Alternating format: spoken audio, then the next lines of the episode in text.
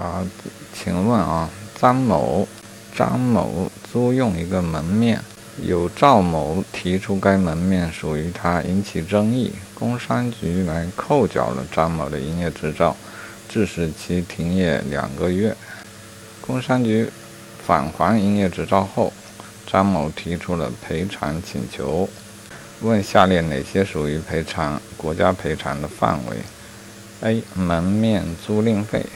B. 食品过期不能出售造成的损失。C. 张某无法经营的经济损失。D. 停业期间张某依法缴纳的税费。啊，租赁费肯定是的。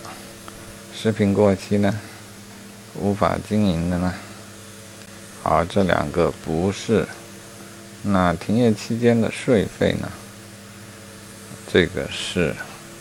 啊，根据国家赔偿法，吊销许可证或责令停产停业，这个情形下的赔偿是赔偿停产停业期间必要的经常性开支。